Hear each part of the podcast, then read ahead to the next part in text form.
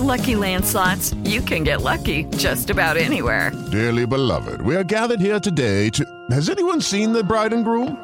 Sorry, sorry, we're here. We were getting lucky in the limo and we lost track of time. No, Lucky Land Casino, with cash prizes that add up quicker than a guest registry. In that case, I pronounce you lucky. Play for free at LuckyLandSlots.com. Daily bonuses are waiting. No purchase necessary. Void where prohibited by law. 18 plus. Terms and conditions apply. See website for details.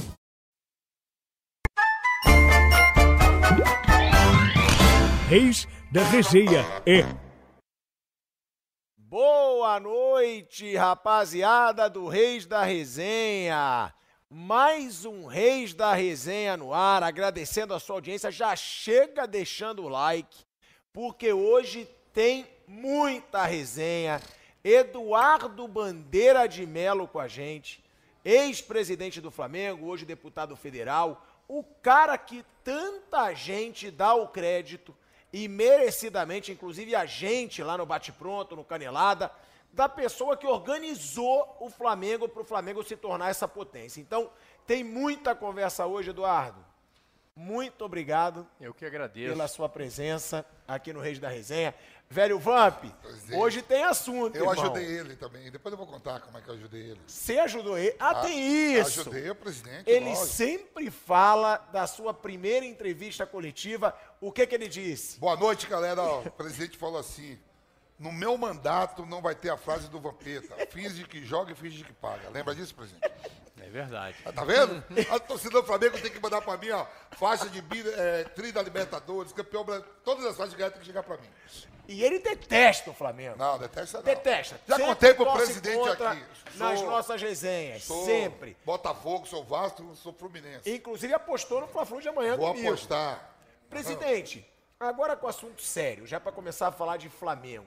A gente sempre fala, pô, São Paulo tá nessa situação, Corinthians tá nessa situação, Santos, vários, Cruzeiro, Mineiro. que agora foi comprado, Atlético Mineiro. E a gente sempre fala, a única salvação é se tornar SAF. Mas com você no Flamengo, o Flamengo não se tornou SAF, o Flamengo tinha muita dívida e você conseguiu equilibrar o caixa do Flamengo. Qual é a receita? Tem como esses times se salvarem? E o que, que você fez no Flamengo? Qual foi o grande divisor de águas para você tornar o Flamengo, que era uma bagunça, um clube organizado financeiramente? Olha, o que a gente teve que fazer no Flamengo foi resgatar a credibilidade do clube. né? o Flamengo tinha 40 milhões de torcedores, né, como tem hoje mais do que isso. Boa parte desses torcedores crianças, jovens, pessoas humildes, que muitas vezes têm no futebol o seu principal ponto de contato com a realidade. E o Flamengo não dava um bom exemplo para eles. Então a gente entendeu que nós tínhamos um passivo financeiro enorme, né? Tanto que a gente tinha que fingir que pagava, né? Na época, né? Mas nós tínhamos um passivo ético e moral que era maior do que o financeiro. E aí o, o que nós colocamos é que nós íamos ter que fazer o sacrifício que fosse necessário para resgatar esse passivo, resgatar a credibilidade, a dignidade do clube, resgatar o orgulho de ser rubro-negro, não só pelo que se faz dentro do campo, mas também pelos exemplos que você dá fora de campo. Né? E aí você fazendo isso, né, e tendo 40 milhões de torcedores, né, que 40 milhões de torcedores são 40 milhões de consumidores de qualquer produto que se associe à marca Flamengo. né? Então você com uma torcida do tamanho da do Flamengo, você consegue mais dinheiro no- nos contratos de transmissão de televisão, você consegue melhores patrocínios na camisa, licenciamento, bilheteria. É só questão de você trabalhar com competência, né, com eh, capacidade gerencial, com transparência e com vergonha na cara. Tudo bem, mas que- qual foi a sua principal medida? É tipo assim, enxugar o elenco? Qual foi a sua principal atitude ali? Foi tirar os jogadores mais caros? Foi diminuir salário? Foi parar de contratar quem não podia contratar? Porque a gente fala hoje, a gente fala do Corinthians, a gente fala do São Paulo, e sempre quando a gente pergunta, dizem, não tem, não tem salvação. A única salvação é SAF. E eu sempre digo, por que, que Flamengo e Palmeiras então se organizaram? Sem se tornar SAF. Eu queria saber objetivamente o que, que você fez que a gente comenta pouco, mas que você falou, aqui a gente vai equilibrar o caixa do Flamengo? Não, tem salvação. Num primeiro momento, quando você vê aquela encrenca toda armada, você tem que tomar medidas é, drásticas, urgentes e muitas vezes antipáticas. Eu lembro quando eu cheguei no Flamengo, o nosso principal jogador do elenco era o Wagner Love, né, que está inclusive agora, né, já tá, tá fazendo sucesso aí, tá já em final de carreira, mas tá fazendo gol todo jogo. Né? E o Wagner Love era o nosso principal jogador, era o jogador que custava mais caro. Ele já ele custava para nós já naquela época, em 2013, é, entre luvas né, e, e, e, salários, mais de um milhão de reais por mês. E nós ainda estávamos devendo 6 milhões de euros para o CSKA. O Flamengo tinha trazido ele por 10 milhões, tinha pago 4 e ainda estava devendo 6. E nós não tínhamos como sustentar aquela situação, apesar de Wagner Love era meu ídolo, ídolo dos meus filhos, né? Então, o, com duas, três semanas de, da nossa administração, nós chegamos a um acordo lá com o Wagner Love, com o empresário dele, com os russos, né? Ele foi muito compreensivo e, infelizmente, nós vamos ter que abrir mão do nosso principal jogador, né? E assim, né, tivemos que abrir mão dos principais atletas do esporte olímpico do Flamengo, né, tivemos que interditar a piscina olímpica do Flamengo, que estava rachada e consumindo é, uma conta de água enorme. A gente brincava dizendo que o nosso segundo jogador mais caro era a conta de água da SEDAI. Primeiro era o Wagner Love, depois a conta da SEDAI. Nós tivemos que tomar um monte de medidas antipáticas, mas necessárias naquele momento. Né, para poder correr atrás das certidões negativas, para poder fazer acordo com a Procuradoria da Fazenda Nacional, que as nossas receitas estavam todas penhoradas também. Então o início foi um início muito difícil, mas você tinha que cortar na carne, não tinha outro jeito. E, mas isso daí foi avisado desde o início. Né? No meu discurso de posse eu falei isso que eu falei aqui. Né? Nós vamos fazer o sacrifício que for necessário para resgatar esse passivo, para voltar a ser um clube cidadão, um clube que dê orgulho aos seus mais de 40 milhões de torcedores. Mas é claro que no início é muito difícil. Qual era a dívida que o Flamengo tinha? Quando você chegou? Quando eu cheguei, a gente não sabia qual era a dívida, porque a contabilidade do Flamengo era uma bagunça tão grande que ninguém sabia qual era a dívida do Flamengo. Nós tivemos que contratar uma empresa de auditoria, uma das top 4 do mundo, né, a Ernest Young, né, a UI, para fazer uma auditoria só da nossa dívida. E nós chegamos à conclusão na época que a nossa dívida era de 750 milhões de reais. Hoje a gente sabe que era mais do que isso, porque à medida que o tempo vai passando, vão surgindo aquelas surpresas indesejáveis, né, que a gente chama de esqueletos no armário. Então a gente sabe que hoje a dívida do Flamengo na época era em torno de 800 milhões de reais. E o Flamengo faturava por ano é, 200 e pouquinho, 220 milhões de reais. Ou seja, nós tínhamos o, uma dívida, né, o estoque da dívida do Flamengo era quatro vezes o nosso faturamento anual. É, quando eu saí do Flamengo seis anos depois, a dívida tinha reduzido a menos da metade e o faturamento multiplicou por quatro. É, é milagre? Não. Né? É competência, é transparência, é vergonha na cara, é saber aproveitar o ativo que você tem, que são os 40 milhões de torcedores. E hoje, quando o senhor vê o Flamengo né, sempre fechando o balanço, né? A última temporada foi um bilhão e meio, né? Um bilhão Ma e meio o faturamento. o faturamento do Flamengo. Te dá um orgulho, não, a, presidente? A tendência é aumentar. Não só isso, só um bilhão e meio, mas os títulos vindo, porque quando é, o senhor é, multiplica por, por, por três aí o faturamento... Ele multiplicou por quatro. Por quatro. É, sinônimo que tem jogadores melhores para vir, vai vir títulos, tem dinheiro para contratar que nem está contratando agora. É, quando você começa a fazer o dever de casa, né, ah. e aí vai reduzindo a despesa e cortando supérfluo e vai aproveitando as suas potencialidades, aí você começa a fazer um contrato melhor com a televisão, você começa, você tem, você se conseguir, na época nós lutamos para conseguir as certidões negativas, para poder assinar aquele contrato de patrocínio com a Caixa Econômica, né, e a Caixa Econômica como uma empresa estatal, ela só pode assinar contrato de patrocínio com quem tem certidão negativa. Então o Flamengo conseguiu a certidão negativa e aí assinamos o contrato de patrocínio com a Caixa. E aí começamos e fechamos também contratos de patrocínio com os outros espaços da camisa. Começamos a trabalhar sério a questão do licenciamento de produtos. Antigamente você né, via vários produtos sendo vendidos na rua, no comércio, usando a marca Flamengo, e o Flamengo não recebia nenhum tostão daquilo. Então começamos a trabalhar isso né, com seriedade. Implantamos o programa sócio-torcedor, que não tinha no Flamengo, e quando a gente saiu já era a nossa segunda maior receita. Né, só perdia mesmo para o contrato da Globo, mas era maior do que o contrato da Caixa, né, maior do que o, o, todos os outros contratos de patrocínio, maior do que o contrato da Adidas, né, de fornecimento de material esportivo. Então, quer dizer, ó, a, levamos né, muito tempo para fazer esse ajuste. Agora, contamos muito também com a parceria da torcida do Flamengo. Eu agradeço muito a, a torcida do Flamengo. Né? Quer dizer, eu agradeço a todo mundo que trabalhou comigo, que ninguém faz nada sozinho. Né? Então, os meus vice-presidentes, os meus diretores, né, o corpo funcional do Flamengo, pessoas altamente competentes. Mas se não fosse a compreensão da torcida, a gente não tinha ido a lugar nenhum. Porque a partir daquele meu discurso de posse, a torcida comprou a nossa briga. Quando o Wagner Love foi embora, que eu achei que ia ser uma, né, um Deus nos acuda, que as pessoas iam me bater na rua, ao contrário. Né, eu só recebi é, apoio. E a torcida se dispôs a fazer sacrifício, quatro, cinco anos de sacrifício, para poder né, chegar hoje, né? no outro patamar que o Bruno Henrique tanto fala. Ó, já vou pedindo para você deixar o like, hein? Todo mundo que tá com a gente ao vivo, deixa o like, deixa o comentário, compartilha. Eduardo Bandeira de Melo com a gente. Agora, uma pergunta que eu quero te fazer. Você falou aí da receita da televisão. Deu muita polêmica recentemente uma declaração da Leila, questionando o Flamengo, dizendo: se o Flamengo se acha o maior, vai jogar na Europa. E ela ainda debochou. Ela falou: Real Madrid, o Real Madrid pode estar esperando o Flamengo.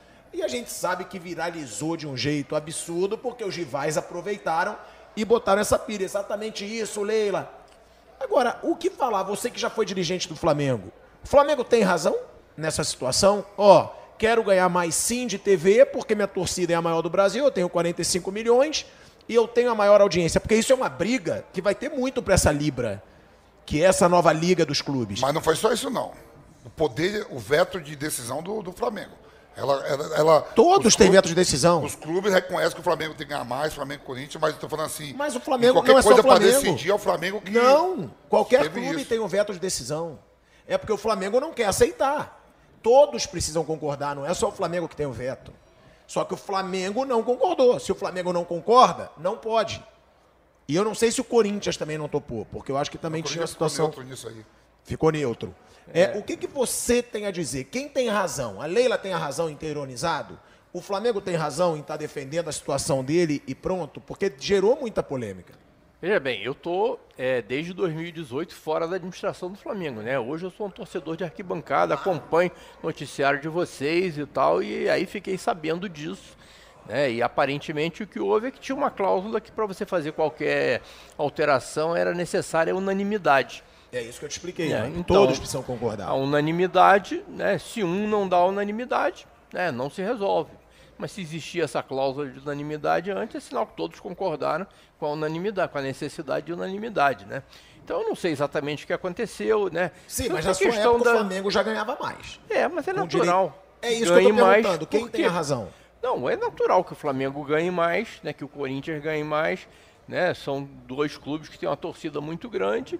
Isso é mais público para televisão, é mais gente comprando. Né? Camisa já é outra coisa, né? Porque aí você não precisa dividir com ninguém. Né? Mas é natural que o Flamengo ganhe mais.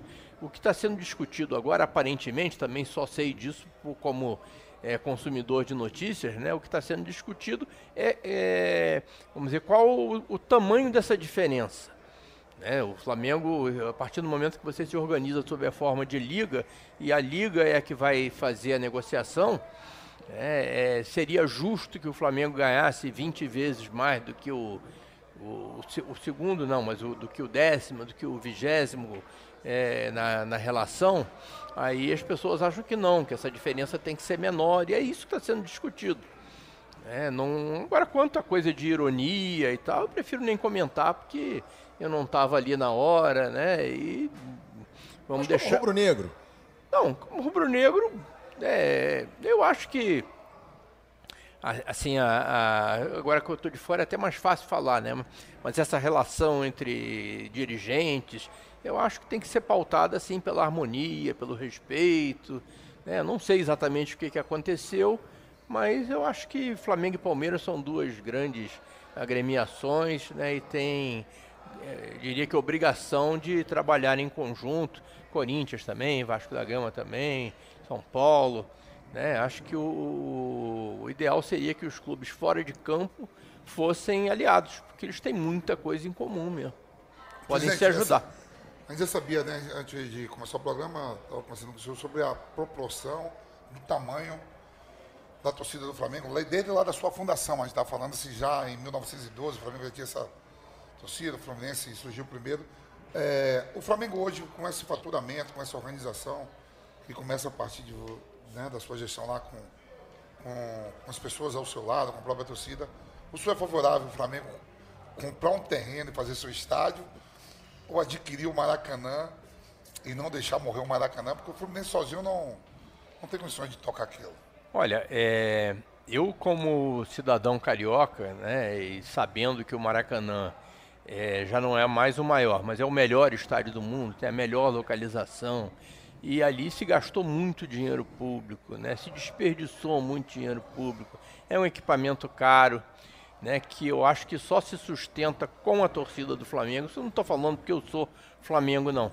Né? É porque é só fazer conta. Né? Você, se você fizer um, um business plan né, para administrar o Maracanã, o Flamengo tem condições de administrar o Maracanã. Agora, para isso, tem que haver um edital bem feito, né, que gere um contrato de concessão que dê segurança econômica, que dê segurança jurídica para o clube que quiser administrar o Maracanã levar a cabo essa empreitada. Eu tenho certeza que com um contrato bem feito, com um edital bem feito, o Flamengo consegue gerir o Maracanã e é claro que admitindo que os outros clubes todos joguem, porque afinal de contas eles fazem parte da história do Maracanã Mas aí também. tem a questão do gramado, que deu muita polêmica agora quando o Vasco estava usando o Maracanã. Mas aí é questão de você é, planejar de uma maneira tal que você não deixe que o gramado se deteriore com, pelo excesso de jogos. É mais fácil cuidar do gramado que comprar um terreno. Mas eu acho que hoje um não tem como, Vani. Porque hoje, ó, se você for pegar Flamengo, Fluminense e Vasco, cada um joga domingo, quarta, domingo. Ou sábado, terça, sábado. Três jogos. Três jogos para cada um. Tá? Você vai botar três jogos para cada um. São, são aí nove. Não, nove jogos. bem, Pelo que eu vi, o presidente é a não favor tem de o Flamengo você- ficar no Maracanã, não comprar esse terreno Sou- e construir seu estádio. Eu acho que o Flamengo só deve partir para comprar um terreno e construir um estádio se eh, for afastada a possibilidade dele gerir o Maracanã e, e tomar conta do Maracanã. Aí sim. Ele gerindo sozinho. Não, eu acho Ou junto ele, com o Fluminense, talvez. é, ele pode gerir eh, sozinho, acompanhado e tal, mas o Flamengo é o tem que Maracanã ser. não pode, Não é eu não estou falando não isso porque eu sou não. Flamengo, não. O Flamengo é o carro-chefe, sempre foi. Ao longo da história do Maracanã, o Flamengo, se for fizer as- fazer as contas lá, o Flamengo é responsável por mais de 80% do movimento financeiro. Então é natural que seja assim. E o, eu acho que os outros clubes, né, o Botafogo né, administra um Engenhão. O Engenhão, que é um estádio, o Newton Santos, né, que é um estádio municipal, né, e, e acho que não precisa eh, jogar no Maracanã, mas pode querer de vez em quando, eu acho que ele tem direito. Né? O Vasco tem São Januário também, e acho que ele pode jogar, sei lá, 80% dos seus jogos no São Januário, que é um estádio que é muito bonito, que é um estádio que, é, que faz parte da história do futebol do Rio, do futebol do Brasil. Torcida do Vasco gosta, mas pode jogar no Maracanã de vez em quando também. O Fluminense hoje não tem um estádio, mas eu sei que ele tem um projeto, ele tem um estádio menor, né? mas pode também e deve jogar no Maracanã. Eu acho que é, é questão de se fazer um planejamento que leve em consideração o estado do gramado, que leve em consideração o pagamento das despesas do Maracanã, que são, não são é, poucas, e é, aí fazer um edital e um contrato de concessão que comporte essa realidade. né? Então eu entendo que o Maracanã tem condições. Agora, se alguém chegar, um governo que venha, né, e diga, não, o Flamengo não pode ficar com o Maracanã, aí sim eu acho que o Flamengo pode partir para comprar um terreno, para construir um estádio, aí vai ter que fazer parcerias, né? não é barato, né? não é uma situação simples. E eu acho que seria uma pena você é, sucatear um investimento, né? um estádio, né? um, um, ícone do futebol brasileiro e mundial, que é o Maracanã. O que, que vai ser do Maracanã sem o Flamengo? Eu estou pensando assim, presidente, não sendo saudosista, né? é, eu fico imaginando o Atlético Mineiro agora esse ano vai inaugurar seu estádio, né? É, a história do Mineirão é uma coisa histórica. A gente estava falando aqui antes de começar o programa, a gente estava falando da, daquele jogo entre Atlético Mineiro e Flamengo lá no Serra Dourada, lá em, lá em Goiânia. 81. Que já não está sendo mais utilizado. Serra Dourada, o Goiás manda os jogos na Serrinha, o Atlético Goianiense tem o seu, o Vila Nova tem o seu. Ah, Estádios mas eu acho que o clube tem que pensar na história dele. Não sei, eu vou ser bem sincero. Assim, mas eu não, eu não sei como é que eu sou. Por exemplo, se o Cruzeiro falar assim, eu quero comprar o um Mineirão, pode, pode ser O Cruzeiro ameaçou não jogar no Mineirão. Não sei Porque estava gastando muito para isso. pode comprar o Mineirão? É isso que eu queria saber. Pode? Acho que não. Não, não poder, é, até poderia, se você mudar ou se fizer é, as adaptações legislativas que precisa. Mas acho precisa... que o Cruzeiro poderia a, a, exemplo do Flamengo, poderia. É, Gerir agora o, Mine, o é, Poderia ser o concessionário do Mineirão. Mineirão. Né? E aí Mineirão é um estádio que, né, agora que o Atlético tem o seu estádio, né, o América tem o Independência, eu acho que o, o, o Cruzeiro teria todas as condições de, de gerir o Mineirão. Eu acho que para o Flamengo, dando a minha opinião, seria melhor ter um estádio. O Flamengo ia ganhar muito dinheiro com o estádio. Porque o Flamengo tem um público gigante. Ele poderia fazer um estádio assim como o Palmeiras, por exemplo. O Palmeiras não botou um real no estádio dele. Fazendo um acordo. Tá bom, às vezes vão ter eventos, às vezes você vai poder fechar o estádio, a gente joga em outro lugar. Agora, imagina o Flamengo com um estádio onde ele possa mandar seus jogos, onde teria 100 mil é, de capacidade, porque chegou-se a se falar isso, que o estádio do Flamengo ia querer 100 mil de capacidade, para ter inclusive o espaço para os mais pobres, que o Flamengo sentia falta disso, para poder vender ingressos mais caros, mas também mais baratos. E ainda movimentando, como um shopping, por exemplo, tendo ali um estilo de vida, restaurantes, o Flamengo podia fazer muito dinheiro. Eu sou um defensor disso até pelo faturamento que o Flamengo tem. O Flamengo ganha 1 bilhão e 500 mil por ano. Com o Maracanã, num, num bom contrato de concessão, o Flamengo poderia fazer isso tudo. Né? E o importante é você ter um contrato de concessão longo, com segurança jurídica e econômica, exatamente para o concessionário, no caso o Flamengo, fazer os investimentos que o Maracanã precisa, e um deles é esse, ter um setor popular para as pessoas assistirem o jogo em pé, que vai caber mais gente, com mais segurança né, você ter um, um, um acesso dedicado para os visitantes, de maneira que quando você tiver um jogo em que o visitante não leve muita gente, você não ficar com aquelas 10 mil, aqueles 10 mil lugares no Maracanã, aquele buraco vazio, né? E isso é dinheiro que você está perdendo. Agora, para isso, você precisa fazer um investimento. Eu não defendo que o Estado faça esse investimento. Acho que o clube que vier a vencer a licitação deve fazer e deve se remunerar com a sua atividade com o movimento do estádio depois. Eu acho que é a solução mais simples. Agora, se for impossível, aí sim o Flamengo pode partir, não é uma, uma operação trivial. Tá? Você identificar um terreno bom, né, que tenha é, é, o acesso dos meios de transporte que o Maracanã tem, por exemplo, que seja bem localizado como o Maracanã é, não é trivial você encontrar um terreno e aí sim fazer, construir um estádio. Você vai ter que ter. Impossível não é. Você pode ter parcerias. Onde você era pode... mesmo que estava falando que o Flamengo chegou a conversar ah, com na, No centro da cidade, ali no Porto, ali perto do Porto. Ali né? no gasômetro. É, Mas ali gasômetro. é aquele sonho de uma noite de verão, gente. Aquele terreno ali é. Ele tem, o, pelo, pelo plano urbanístico da cidade, potencial construtivo ali é para prédio de 50 andares. Aquilo é caríssimo. Né? Então, na época da, da eleição, quando antes da, de, do, do, processo eleitoral, estava todo mundo dizendo, não, é fácil, eu faço isso. Teve aquela conversa com a Caixa, eu, né? Eu faço, aconteço, né? A Caixa vai liberar, eu vou falar com a Caixa, vou ceder o terreno do quartel ali do lado e tal. Passou a eleição, ninguém mais fala nisso. Só Você fala... acha que é impossível construir um estádio ali no gasômetro? Ali no gasômetro, só se mudasse tanta coisa que eu, eu, eu não quero enganar ninguém, gente. Tem muita gente que não, nós vamos construir um estádio ali no gasômetro. Eu, sinceramente, hoje eu não vejo condições para isso. Se o Flamengo tivesse que partir para construir um estádio próprio, teria que ser em outro lugar, talvez até pudesse construir um estádio maior, como você falou, para 100 mil pessoas. Mas não, não- não- é- nós, é, cidadãos cariocas, não devemos jogar o Maracanã fora. Ô, presidente, qual foi o maior acho, presidente. absurdo, o maior absurdo que você viu quando você chegou no Flamengo? Porque a gente vê, né, alguns clubes dizem não tem água no vestiário, ah, tinha rato no vestiário. Qual foi o maior absurdo? Aquele que você chegou você falou, cara, eu não posso aceitar ver isso aqui no Flamengo. Olha, foram tantos. Então, Bom, pode fazer uma lista. Eu citei um aqui que foi, foi, por exemplo, a, a piscina, né? A piscina olímpica do Flamengo.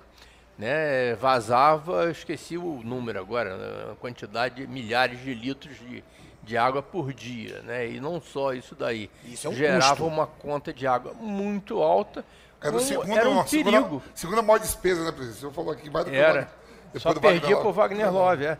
E o, como era um risco também pro, pro sócio, né, pro atleta do Flamengo que tá usando ali, aquele negócio podia rachar de uma hora para outra, né?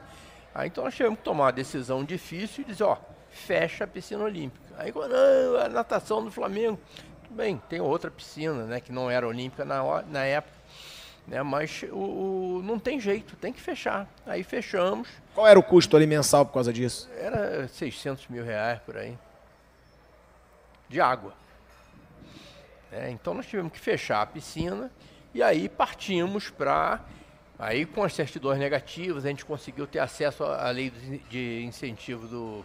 A lei do incentivo ao esporte, né? tivemos acesso a recursos das loterias, tivemos acesso a convênios que nós fizemos com entidades internacionais, com o Comitê- Olímpico Americano, por exemplo, e conseguimos eh, colocar ali num prazo de dois, três anos a melhor piscina do, da Muita América ação do Sul, trabalhista, das melhores do também, de mundo. atletas, treinadores. Rapaz, ação trabalhista, nós tínhamos mais de 600 em que o Flamengo era réu. Tá? E você lembra do ato trabalhista? Você chegou a pegar isso? Não. O ato trabalhista é um sistema de concentração de, de pagamentos, né? De quando o clube é condenado numa ação, você tem que pagar, e se você tivesse que pagar tudo de uma vez só, você quebra o clube, você não tem como pagar. É mais do que você arrecada. Então a Justiça do Trabalho, para ajudar os clubes, é, permitiu que o. Fizesse um pacote só e partisse para todo. É esse? Pois é, que a própria Justiça do Trabalho, o Tribunal do Trabalho, ia administrar o, o- a fila de credores trabalhistas do Flamengo. fez isso aqui, é. Então, isso. Então, o que acontecia é que o clube eh, descontava, ele recolhia, era obrigado a recolher por mês o 10% do seu faturamento total. né? Então, o clube via quanto é que ele faturou, 10% ele colocava lá na, né, para o Tribunal Trabalho. né? Aí o tribunal administrava a fila. Né? Então, né, deve tanto ao Vampeta e tal coisa, ele está lá na fila e tal coisa, paga, leva um tempo para pagar, e aí aquela, só que essa fila só, só crescia. Por quê? Porque que o Flamengo fazia nessa, época aí do. O, dado que você, só- você tem que pagar só 10% do, do, do faturamento, então já que é 10% do faturamento, eu pago 10% do faturamento e não estou nem aí para pagar a verba rescisória, se eu tiver que mandar alguém embora, se eu tiver que descumprir um contrato com o atleta, isso vai gerar uma ação trabalhista, eu não quero saber eu vou pagar meus 10% Foi mesmo. empurrando para as outras gestões. Vai empurrando e a dívida crescendo, crescendo. Quando a gente chegou lá, tinha mais de 600 ações trabalhistas em que o Flamengo já era réu. Não. Né? E aí o que, que a gente fez? É, vamos é, organizar isso daqui. Então, a partir de agora, o Flamengo, toda vez que é, rescindir um contrato, nós vamos pagar as verbas rescisórias direitinho. Nós vamos pegar o- o- os, os principais credores trabalhistas, vamos chamar para fazer acordo. Você lembra que quando a gente chegou lá, tinha a dívida do Ronaldinho, a dívida do Joel Santana, a dívida do Petkovic, a dívida do Romário. Todo mundo era credor do Flamengo, essa dívida só aumentava. Aí chamamos todo mundo para conversar e dizendo, ó, vamos pagar assim, assado e tal e coisa, nesse prazo tal, topa, topo, né? E aí, para surpresa geral, a gente fez o acordo e cumpriu. Que o Flamengo normalmente fazia é, acordos e não cumpria. Então nós cumprimos o acordo e aí fomos diminuindo isso, pagamos a todo mundo, não tem esses credores todos do famosos e tal, é, num prazo assim de dois, três anos já estava tudo quitado. Aí essa e a dívida dos, dos, Das- dos credores trabalhistas começou a diminuir E a fila, em vez de aumentar, foi diminuindo, diminuindo, diminuindo. E a gente pagando 10% lá do, do faturamento. Quando chegou numa, numa hora, a dívida tinha, a fila tinha diminuído tanto e tinha acabado, e a gente continuava pagando os 10%. Então, em vez da gente dever ao ato trabalhista, nós éramos credores do ato trabalhista. Era a Justiça do Trabalho que estava devendo dinheiro para a gente. Aí o, o, o, ministro Caputo Bastos, né, lá do, do TST de Brasília, resolveu fazer um, um, uma solenidade né, em que ia se. até para servir de exemplo para os outros clubes, né, demonstrar que o Flamengo, através do ato trabalhista, conseguiu zerar a sua dívida trabalhista. Aí nós fomos lá, né? Foi assim um dia super emocionante para mim, inclusive, né? Porque era foi uma vitória de todos nós, do vitória do Flamengo fora do campo. Aí o, o, eu tive que fazer um discurso, eu falar, agradeci ao, ao, à Justiça do Trabalho por ter proporcionado esse mecanismo né, que permitiu ao Flamengo sobreviver desde 2003. Que, e aí, olha, muito obrigado, foi ótimo, mas agora eu quero meu dinheirinho de volta, porque agora não vocês que devem pra gente. E aí recebemos dinheiro de volta. E é, a partir daí o Flamengo não tem mais dívida trabalhista, zerou a dívida trabalhista do Flamengo. Aliás, a partir de determinado momento do nosso mandato, dívida deixou de ser um problema para o Flamengo. Que com a aprovação do Profut, que me deu muito trabalho, né, ia a Brasília toda semana e tal, com a aprovação do Profut, a nossa dívida tributária, que era parte do leão da nossa dívida, foi é, alongada em 20 anos. É, e a dívida bancária estava tendendo a zero, né? E hoje, né, para a felicidade nossa, é, já não, o Flamengo já não tem mais dívida com o banco, a dívida trabalhista tinha acabado. Fato é que aquela dívida do Flamengo, que ninguém sabia quanto era, que era enorme, que era motivo de piada, de piada e de, é, de discussão toda vez que tinha uma eleição no Flamengo. Os candidatos ficavam discutindo como é que eu vou pagar a dívida. Jogador não queria mais jogar no Flamengo. Não porque queria. achava que não ia receber.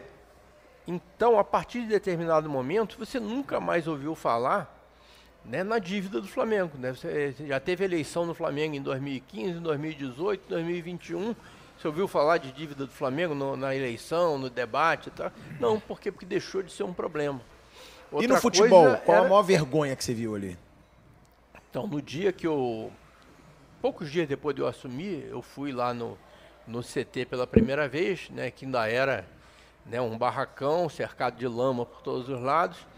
E aí eu fui encontrar os, os atletas do Flamengo, que eu, eu, vocês sabem, eu saí da arquibancada e fui direto para a presidência. Eu nunca fui diretor, nunca fui vice-presidente.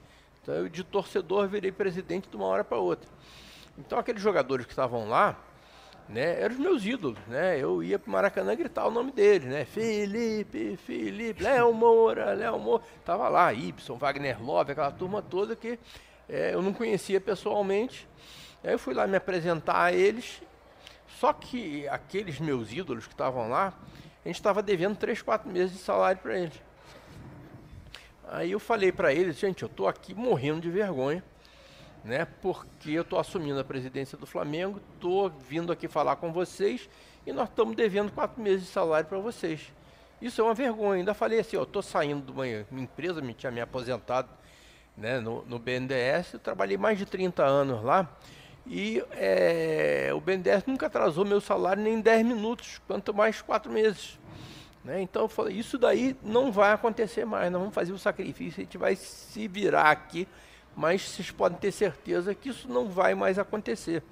Né, o Flamengo, quando pagava, na época do Vampeta, por exemplo, né, nós estamos né, no mês de maio, né, e então o, dava manchete no, no, nos jornais esportivos. Flamengo paga fevereiro ou janeiro.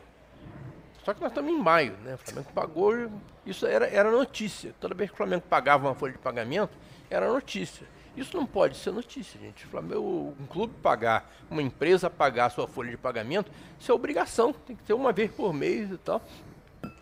E eu falei para eles, isso vai deixar de ser notícia.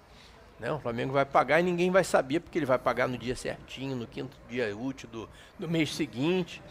E assim aconteceu. Né? Em, no primeiro ano do nosso então, mandato, a gente já estava em dia com, com, o, o, o pagamento dos salários. Você tirou os atrasos também, você pagou tudo. Tudo, pagamos tudo. Então- Agora, ó, foi um sufoco, Então, porque a gente passou o diabo para fazer isso. Essas duas perguntas, eu vou fazer Hum. a primeira e depois eu vou fazer a outra.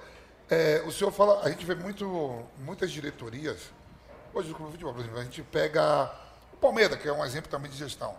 Já ali uma caminhada com o Paulo Nobre, que vem com o Galhode, que ali, ele gera um grupo ali. Que tem o próprio... Nobre foi o cara. Não, é, não, Assim como é o mas Eduardo não, Bandeira de Melo no. Flamengo, foi o Paulo Mas Nobre no todo mundo, todo mundo já vem ali com sendo diretor de futebol, alguma coisa gera do clube.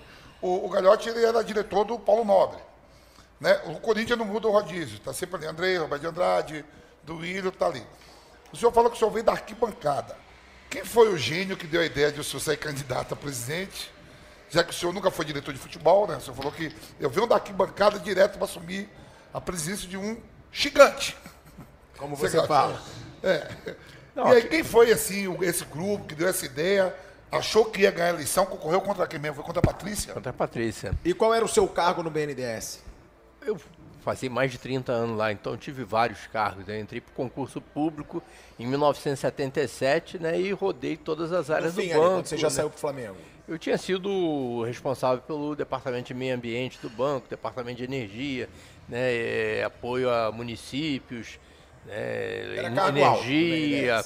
Era um, exe- não- nunca fui presidente nem diretor do banco, mas tive um- uma carreira ali dentro que só me deu orgulho, né? Mas e no BNDES, como você analisa as empresas dos outros, eu passei lá 30 anos né, analisando o, né, o que, que acontecia nas empresas dos outros. Né? E Isso dá uma experiência muito grande. Na realidade foi meio por acaso, né? Porque o, o, a eleição de 2012, é, a Patrícia era candidata à reeleição e estava se formando uma chapa né, formada por executivos, empresários, rubro-negros, que estavam insatisfeitos com aquela situação e queriam apresentar alguma coisa nova em termos de administração. Aí eu gostei da ideia né, e eh, resolvi apoiar aquela chapa. Né, eu era um apoiador. né, já tinha até gravado vídeo, não, eu apoio essa chapa e tudo. Só que o- as pessoas que eram os candidatos a presidente e a vice, eles foram impugnar. Eles, é, é, começou a se Era o levan- Valim, não era? O Valim era o candidato a presidente e o Rodolfo Landim era candidato a vice-presidente. Aí, o, o- quando já tinha começado a campanha, aí começou a se levantar, não, vem cá, esses caras aqui não podem ser candidatos a presidente, porque você precisa ter cinco anos de vida associativa ininterrupta. né? E nenhum do, é, e eles é, não tinham, tinha até uma certa inter- uma interpretação de que talvez pudessem ter, né? Mas é, começou a se levantar que eles não tinham, eles poderiam ter a candidatura impugnada. Aí é, eles começaram a pensar assim, não, precisamos de um plano B. né? Se a gente for impugnado, precisa de alguém para assumir a candidatura. Aí começaram a olhar lá entre eles lá, quem é que tem cinco anos? Você tem? Não, não, não. Nem sócio eu sou, entrei agora. Caiu no seu colo. Aí um, um colega meu do BNDES, né, que estava apoiando a chapa também, que também não tinha os cinco anos e tal, mas o, o- ele falou, "Ó, eu conheço um colega meu lá do banco, que vai se aposentar daqui a pouco, não, é que é- ele não tem cinco, não, ele tem mais de 30 anos de vida associativa ininterrupta, é Flamengo doente, é torcedor de arquibancada, vai a todos os jogos, comprou o título de sócio proprietário para todos os filhos, né, e, e já foi é, executivo do BNDES e tudo.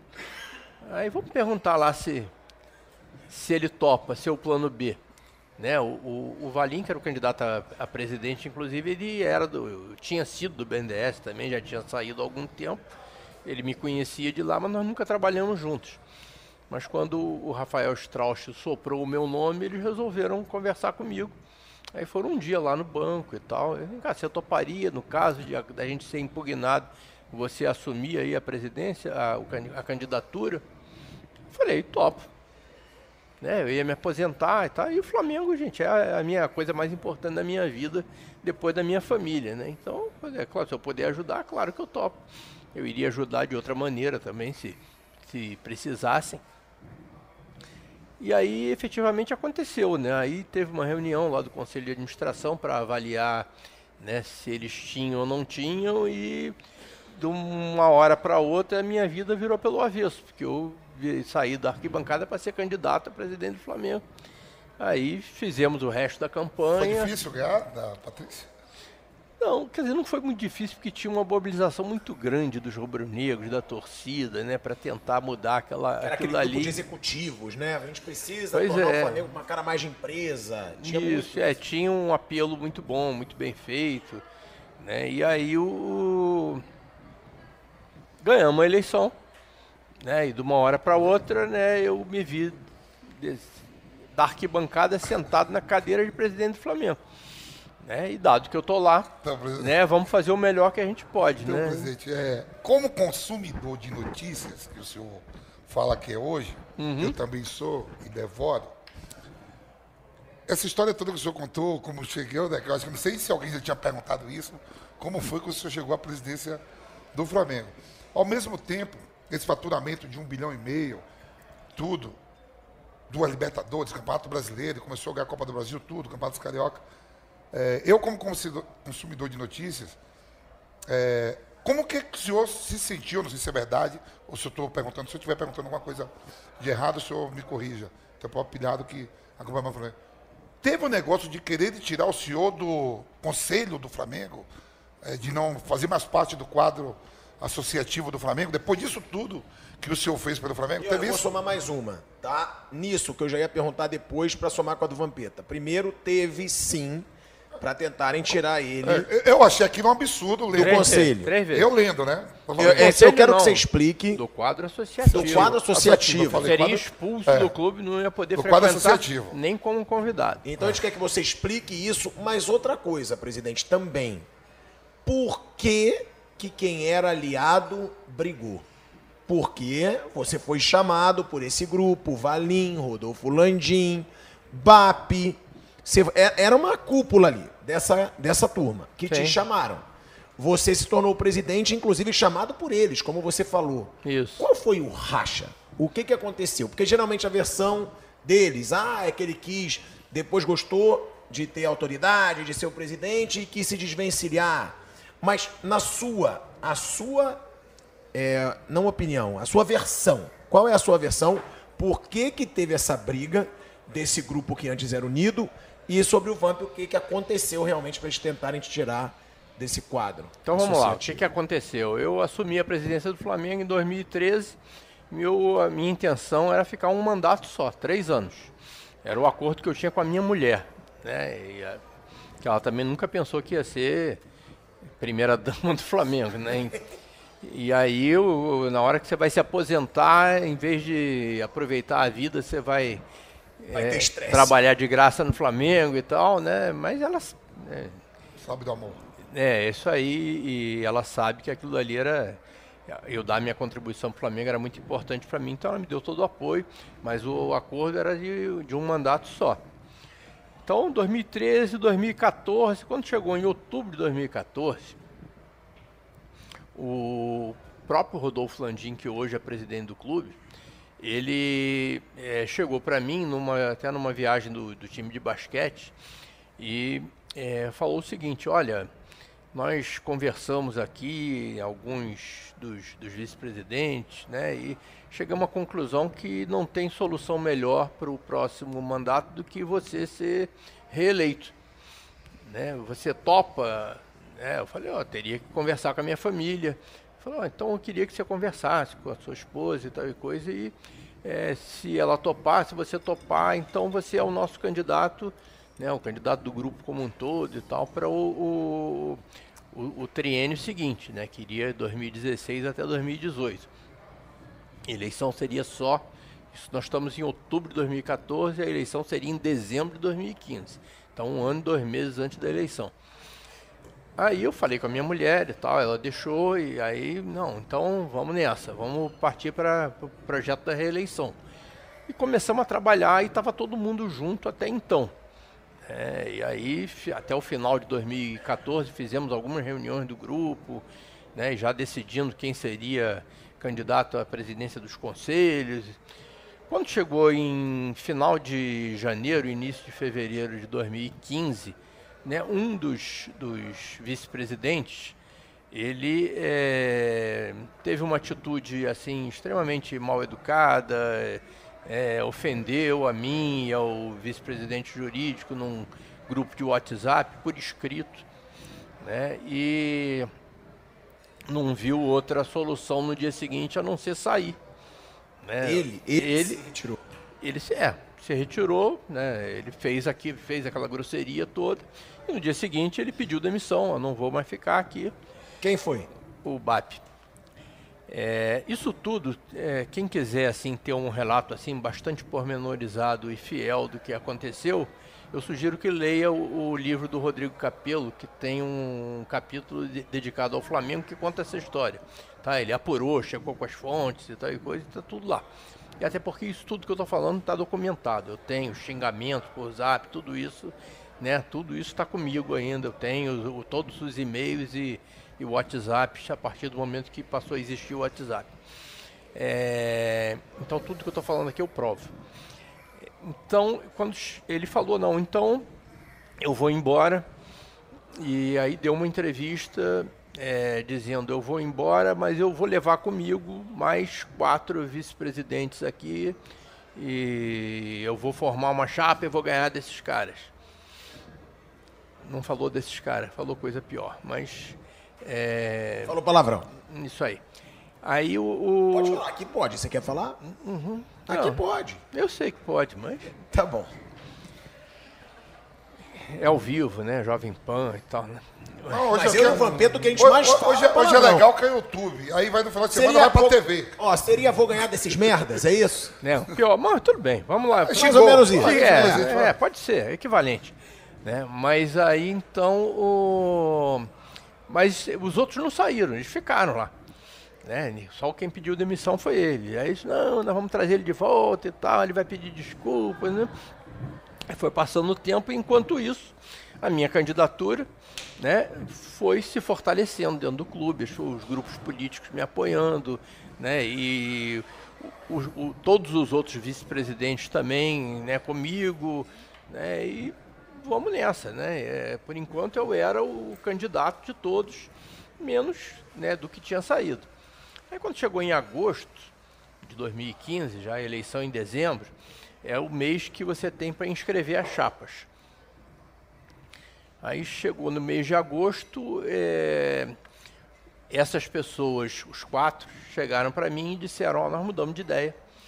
Nós não queremos mais que você seja o presidente, né? E nós vamos formar, né? O, o- nós queremos que o, o presidente seja o Valim. Eu quero que você apoie, que você desista da sua candidatura e apoie a dele.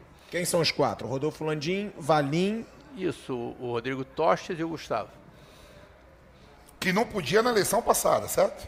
Que não podia na Rolandinho, eleição seguinte, sim. é. Mas, é- mas é nessa. Mas quando não pode é porque. Só, só, rapidinho, só, assim, deixa ele falar, Eu sei, não, não. história é quando importante, não, quando pelo não amor pode, de Deus. Aí a história você vai gostar. Quando não pode é porque não paga o quadro Não, porque ele não tinha sócio. o quadro associativo, não, Não, era porque só não por cinco tinha. anos. É, não Então, tinha. não, pa- é, não pagou, filho. Não era, não Caramba, era o Flamengo não paga cinco anos pra ser presi- quer ser presidente. Não, não era inadimplência, não. Era o. Uhum, mano, é bom, depois a gente. Vai não lá podia, no. não podia porque não paga, presidente. Vai, vai no livro lá do. do o, o Rodolfo era porque era sócio honorário. O sócio honorário não tem direitos políticos no clube. E o, e o, o Valim efetivamente tinha passado um, um bom tempo que ele tinha saído do, do, do quadro de sócios quando o Flamengo perdeu o Bebeto pro Vasco. Ele se aborreceu, aí parou de pagar, depois pegou uma anistia, Viu voltou. falei? Não pagou. mas eh, na época ele estava em dia, mas não tinha os cinco anos. Tá? E aí, mas aí em 2015 já podiam todos e tal, e aí resolveram que, não, nós queremos que você abra mão. Aí eu falei, mas agora, depois de, né, da gente ter, eu tava, tava os, os grupos de sócios todos comigo, né, os nossos VPs todos comigo também, e aí vocês estão querendo que eu abra mão para em, em favor de uma pessoa que me ofendeu publicamente, né, e que não pediu desculpas e agora vocês querem só que eu, né, que eu que eu abra mão pra- é, pra- né, por uma situação dessas. Eu falei, agora não, né, eu não concordo.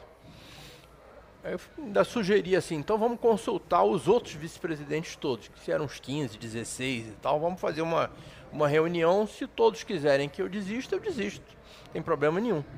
Aí fizemos uma reunião, dos 16 foi 12 a 4 para mim. Todos os 12 queriam que eu continuasse com a candidatura, iam me apoiar, e esses quatro não.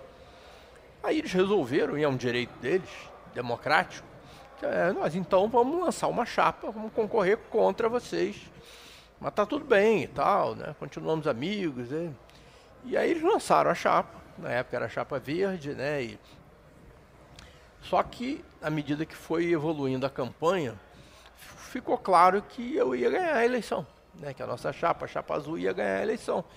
E acho que eles não gostaram muito disso, porque na cabeça deles, eles são pessoas assim de. É, vamos dizer, de outro nível, né? Que tem é, é, uma casta superior, talvez, né, do que a nossa. E eles achavam que iam ganhar e iam convencer a, os sócios do Flamengo que eles eram a melhor opção. O que não aconteceu. Nós ganhamos, ganhamos por larga mais, ganhamos de capote. E a partir daí, acho que eles não gostaram muito do resultado da eleição e passaram para a oposição, que é um direito deles também, só que de uma maneira muito mais agressiva.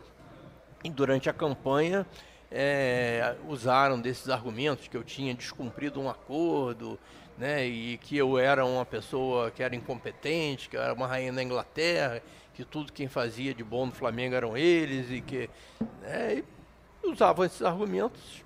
E aí, quando você usa esse tipo de argumento, cabe aos sócios aprovar ou não, né? Não aprovaram, né? Eu fui eleito e fiquei mais três anos, mas as feridas né, não foram é, curadas e esse racha existe até hoje. E aí a pergunta do Vampeta, né? Eles hum. tentam te tirar. Por que, que eles tentam te tirar do quadro associativo? É difícil dizer, né? A primeira vez disseram que eu estava. que eu tinha roubado na venda do Paquetá. Né? Na realidade não usaram o termo roubar, é, usaram que disseram que ah, você vendeu o Paquetá por um valor abaixo da multa. Isso é muito estranho, deve ter alguma coisa esquisita é, atrás disso. Vendi abaixo da multa, né? O... Deve ter uma pesquisa em todas as vendas de jogadores aí, 99% é abaixo da multa, né? Os, as poucas que, que são pela multa, né? Ou acima da multa, como foi a nossa do Vinícius Júnior, é, são exceções, porque multa existe exatamente para você não chegar lá, né? Mas vendemos o Paquetá por. A multa era 50 milhões de euros, nós vendemos por 35 com mais os upsides, né? Chegou a 45, chegou quase pela multa, né? Mas eles disseram que eu estava roubando, né? Que era muito estranho e aí abriram um processo é, contra mim, mas a coisa era tão ridícula e a peça do processo era uma coisa tão mal feita que isso não chegou nem a prosperar, mas foi a primeira tentativa. A segunda, eles disseram que eu tinha é, na eleição de 2018, né, que foi a que eles ganharam, né, o meu candidato perdeu para eles, que eu tinha entrado na justiça contra o Flamengo por causa da cor da chapa. Né?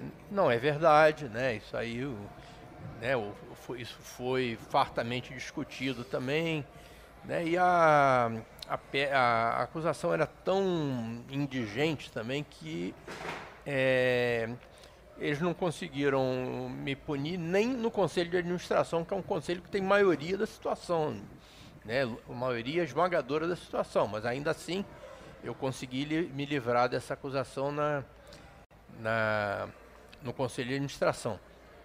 E a terceira vez foi porque eu dando uma entrevista para o Jorge Nicola é, sobre o, o, incêndio do Ninho do Urubu, eu falei a verdade de que quando eu deixei o, a presidência do Flamengo, o alojamento definitivo dos meninos já estava pronto, o planejamento feito para eles é, ocuparem o, o, alojamento a partir de 2019, de janeiro de 2019, tudo pronto já. Só que, é, além disso, como o Flamengo foi para a final da Copa do Brasil de 2017, eh, Copa do Brasil Sub-17 de 2018, os meninos já ocuparam o, o novo centro de treinamento ainda no meu mandato em dezembro de 2018. Né? Então o que eu falei foi isso, né? Provavelmente houve uma, uma mudança de planos, os garotos eh, voltaram para as instalações provisórias. Mas se eu tivesse lá ainda, teria sido cumprido o planejamento e não teria, talvez, nem acontecido o incêndio. Não acusei ninguém, né? Como acho que seria uma injustiça acusar mesmo, não, não- nunca fiz isso e não fiz dessa vez também. Mas eles usaram isso também para dizer que eu tinha atentado contra o, o, o bom nome do Flamengo, que eu tinha feito acusações, eu não fiz nenhuma. E aí abriram um processo, conseguiram me punir no Conselho de Administração, que é esse que é a maioria da situação, mas aí eu recorri ao Conselho Deliberativo e fui absolvido por larga Punir- margem punir também. aqui, presidente, assim, é, qual é a punição que veio? Oi? A punição é. Uma puni- Tirar ele do quadro associativo. É, o, o objetivo final era esse. Na realidade, a punição que eu, ti- que eu obtive lá no, no, no Conselho de Administração foi uma suspensão, se eu não me engano, por 90 dias. Né? Sendo que, pelo Estatuto do Flamengo, quando você é punido uma vez, se você tiver uma outra punição qualquer, você é expulso. Tá? Então eu seria punido por 90 dias e qualquer coisa que eles inventassem lá, que eu pisei na grama ou alguma coisa assim, podia levar uma advertência e era expulso do clube. Né? Então, Mas isso você pode recorrer o na justiça, objetivo- inclusive? Bom, tudo na vida você pode recorrer na justiça, né? Eu poderia, se fosse o caso. Mas não foi necessário porque o, Lá dentro mesmo resolveu. porque a instância recursal do Conselho de Administração é o Conselho Deliberativo, que tem muito mais gente, não dá para você manipular. Né? Principalmente quando você tem a mobilização e a- os, o- os sócios, os torcedores, todos ficaram, vocês da imprensa inclusive, vários, né, ficaram indignados com a tentativa de me expulsar. É por isso que eu fiz essa pergunta, eu falei, de louco. E aí, no dia, foi um, um contingente grande de pessoas lá no Conselho Deliberativo e eu fui absolvido com larga margem. Então, foi a terceira tentativa de expulsão. Né? Um colega de vocês até brincou dizendo que eu podia pedir música no Fantástico porque eu conseguia escapar da punição. Mas por que, que você acha que eles querem te expulsar? É pra você não concorrer de novo? Ou não? Ou é porque eles não querem a convivência mesmo, pegaram raiva e é isso? É, talvez tudo isso somado, né? E você pensa em voltar? como presidente do Flamengo, eu não tenho essa intenção. Mas eh, eu acho que eu, como rubro-negro, como sócio, né, eu tenho direito de participar do pleito, né, como apoiador, né, ou ocupando outro cargo, ou Presidente você não quer? apoiando. Eu não tenho essa intenção, porque hoje, inclusive, eu sou deputado federal, né, eu não conseguiria dar ao Flamengo, se eu fosse eleito presidente em final de 2024, se tiver eleição mesmo, que tem um- umas coisas esquisitas acontecendo por aí, mas se eu for eleito, fosse eleito presidente do Flamengo em final de 2024, eu assumiria em 2025 ainda com dois anos de mandato de deputado pela frente. E o mandato de deputado tem que levar a sério. O senhor de que ser candidato a deputado federal foi vereador, não é? Não. Não, só federal mesmo. É, eu fui candidato a deputado federal uma vez, não me elegi, E agora foi. e agora eu. eu, eu- Mas vem cá, que coisa esquisita é essa? O quê? Que você falou que tá tendo uma coisa esquisita aí, se tiver eleição. É, porque estão falando que, que podem querer prorrogar o mandato do atual presidente sem eleição, né? Então, Por mais um ano, né? Por mais um ano, é. O que é, é, é condenável, né? Mas é, não acredito que passe, não, porque é, acho que é um absurdo tão grande que não passaria. Mas o fato é que é, eu, se eu for presidente do Flamengo, eu vou ter que acumular a presidência com o mandato de deputado federal e eu não poderia é, dar a mesma dedicação que eu dei nos seis anos que eu fiquei lá no Flamengo. Teria que talvez pensar num outro modelo de governança e tal. Mas o ideal mesmo né, que outra pessoa assumisse, eu me comprometo a ajudar, a trabalhar, né, a, a participar das questões estratégicas e tal. O ideal seria que a gente tivesse um outro candidato apoiado pelo meu grupo, pelo nosso grupo, e para concorrer contra o, o- o candidato da situação. O que, que você acha da atual gestão? Eu sei que são seus rivais, tá? Hoje são. Mas o que, que você acha da gestão? Porque eu canso de criticar, eu não tenho rabo preso nenhum, é, principalmente o Marcos Braz. É até pelo, por- pelas multas rescisórias dos treinadores. De contratações erradas, muitas vezes contratações com preço muito alto, valores muito altos. Mas ganharam, né? E ganharam bastante, também tem que reconhecer. Ainda bem, né? Sim, são duas Libertadores, são dois brasileiros, uma Copa do Brasil. Qual a sua observação, a sua opinião sobre essa gestão? principalmente no futebol. Rodolfo Landim, Marcos Braz e o. O diretor. Bruno. O- Bruno o Spindler. Bruno Spindler, Gosto isso. muito do Bruno Spindler, trabalhou comigo, foi meu diretor de marketing, foi meu CEO no final da- da- do mandato. Acho que é um, um rapaz extremamente competente. né? O, veja bem, eu acho que é, tudo que a gente ganhou em- né, Libertadores, né, Paulo principalmente aquela de 2019, foi fantástica e tal. Eu acho que foi, ó, eu comemorei, eu tô na arquibancada, né? Tem, né? Então. Você não torce contra, isso é importante deixar De claro. jeito nenhum, é impossível torcer contra. Né? Quem é Flamengo não torce contra o Flamengo. Eu- eu- já me perguntaram isso, mas como eles fazem tanta eh, maldade com você, você ainda vai torcer? Mas eu não torço para eles, eu torço pro Flamengo. O Flamengo é muito maior do que ele, do que eu, do que você, do que todo mundo. Né? Então, é, para mim, impossível. Nem que eu quisesse, eu conseguiria torcer contra. Né? Mas, então, eu, eu fico feliz toda vez que o Flamengo ganha.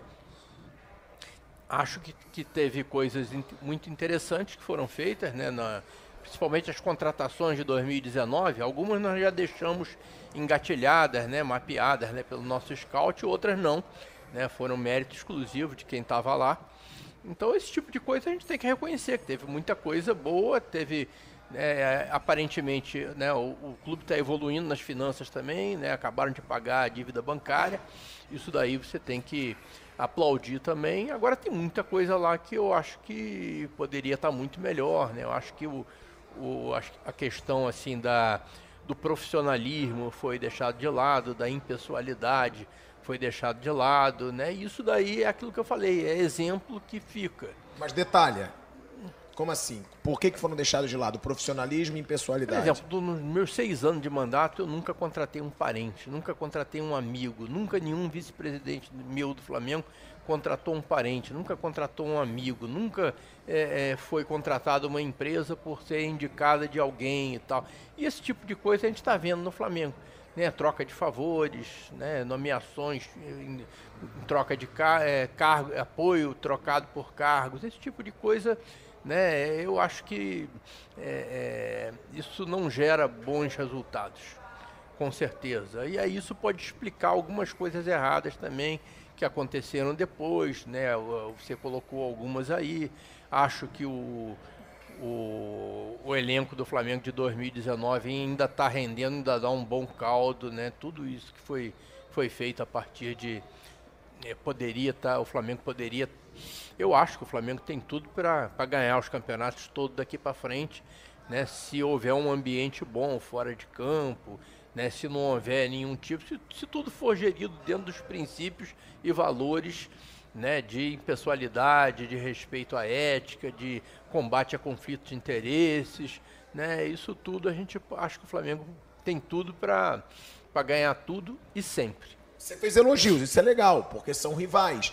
Mas você acha então que a gestão no futebol falha um pouco? Que você diz, tem o melhor elenco, podia ganhar tudo, mas muitas vezes. É, eu acho que o Flamengo, né, no papel, tem o melhor elenco. Eu acho que poderia, poderia ganhar mais do que está ganhando. Mas eu- é aquela coisa também, eu não. é, eu, na minha época, eu sofri muitas críticas, né, de pessoas que não estavam lá. é, vivendo o dia a dia, vivenciando o dia a dia do Flamengo. Sua grande Então, crítica é que você equilibrou financeiramente, mas não ganhou títulos de expressão, né?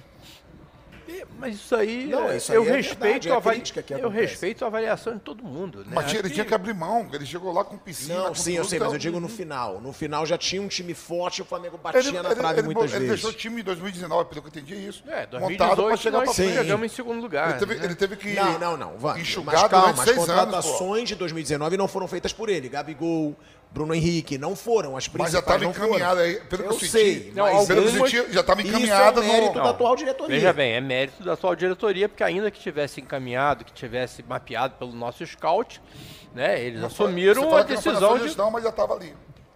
Não, algumas alguns sim. nomes. Bruno Henrique, Arrascaeta, Rodrigo Caio, né? Rodrigo Caio fui eu que assinei o contrato, inclusive.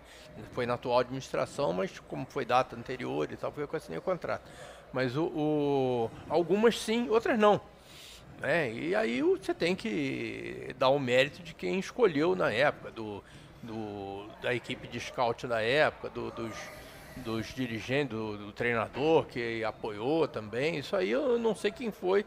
Agora, como eu ia dizendo assim, eu não gosto de ficar atirando pedra numa coisa que eu não tô lá no dia a dia. Então, isso que você falou aí das contratações foram erradas, por isso, por aquilo, né, os treinadores, as multas rescisórias, tá? eu não tô lá no dia a dia. Não, eu não sei sei está muito bonzinho. O senhor deixou É, dinheiro já encaminhado para esses caras. Se não tem o dinheiro, não vem esses caras, presidente. Uhum. De, ó, tô saindo aqui, tudo bem, os títulos de expressão não veio.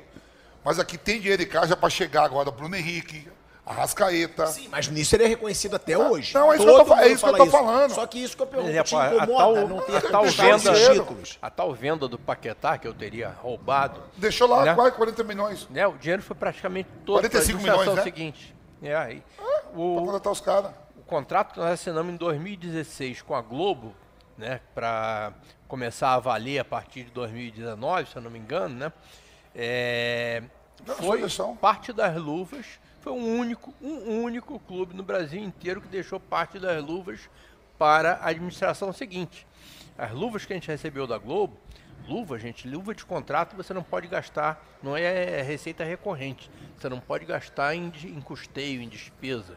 Então as luvas que a gente recebeu da Globo, que todos os clubes eh, usaram para montar equipes, o Flamengo usou para pagar dívida, usou para terminar o centro de treinamento, que foi terminado, concluído e inaugurado em novembro de 2018. Né? Estamos com dois centros de treinamento que hoje estão lá e tal. Foram todos inaugurados. Ou seja, o Ninho do Urubu tão elogiado foi você que deixou daquela forma. Nós que deixamos, é. Eu não gosto de falar na primeira pessoa, mas nós que deixamos né, pronto e acabado.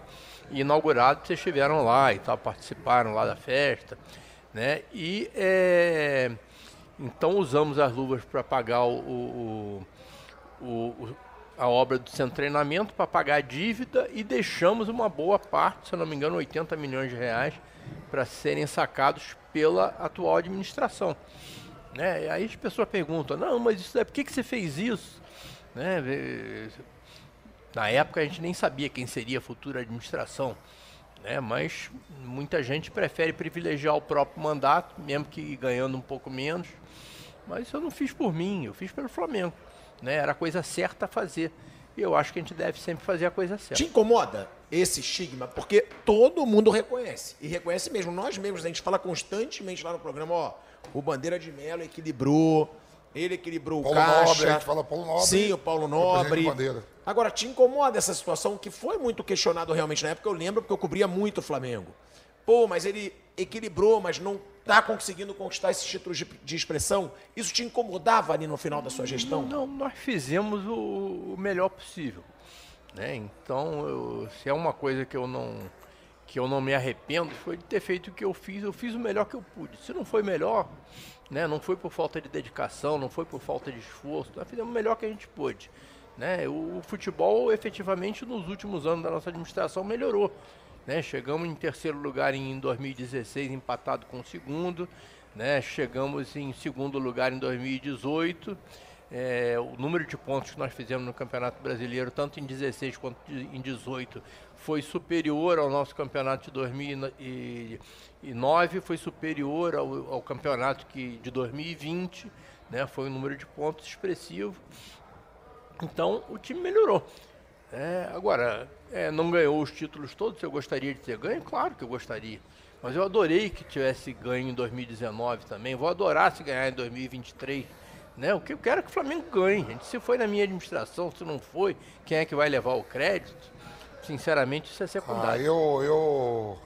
Fazer igual meu, meu amigo Edilson, que jogou lá, ganhou tudo também lá no Flamengo. Eu discordo do senhor disso aí, ó. A parada é o seguinte: o título maior que o Flamengo teve foi nesses seis anos de. para preparar tudo, para deixar tudo com dinheiro.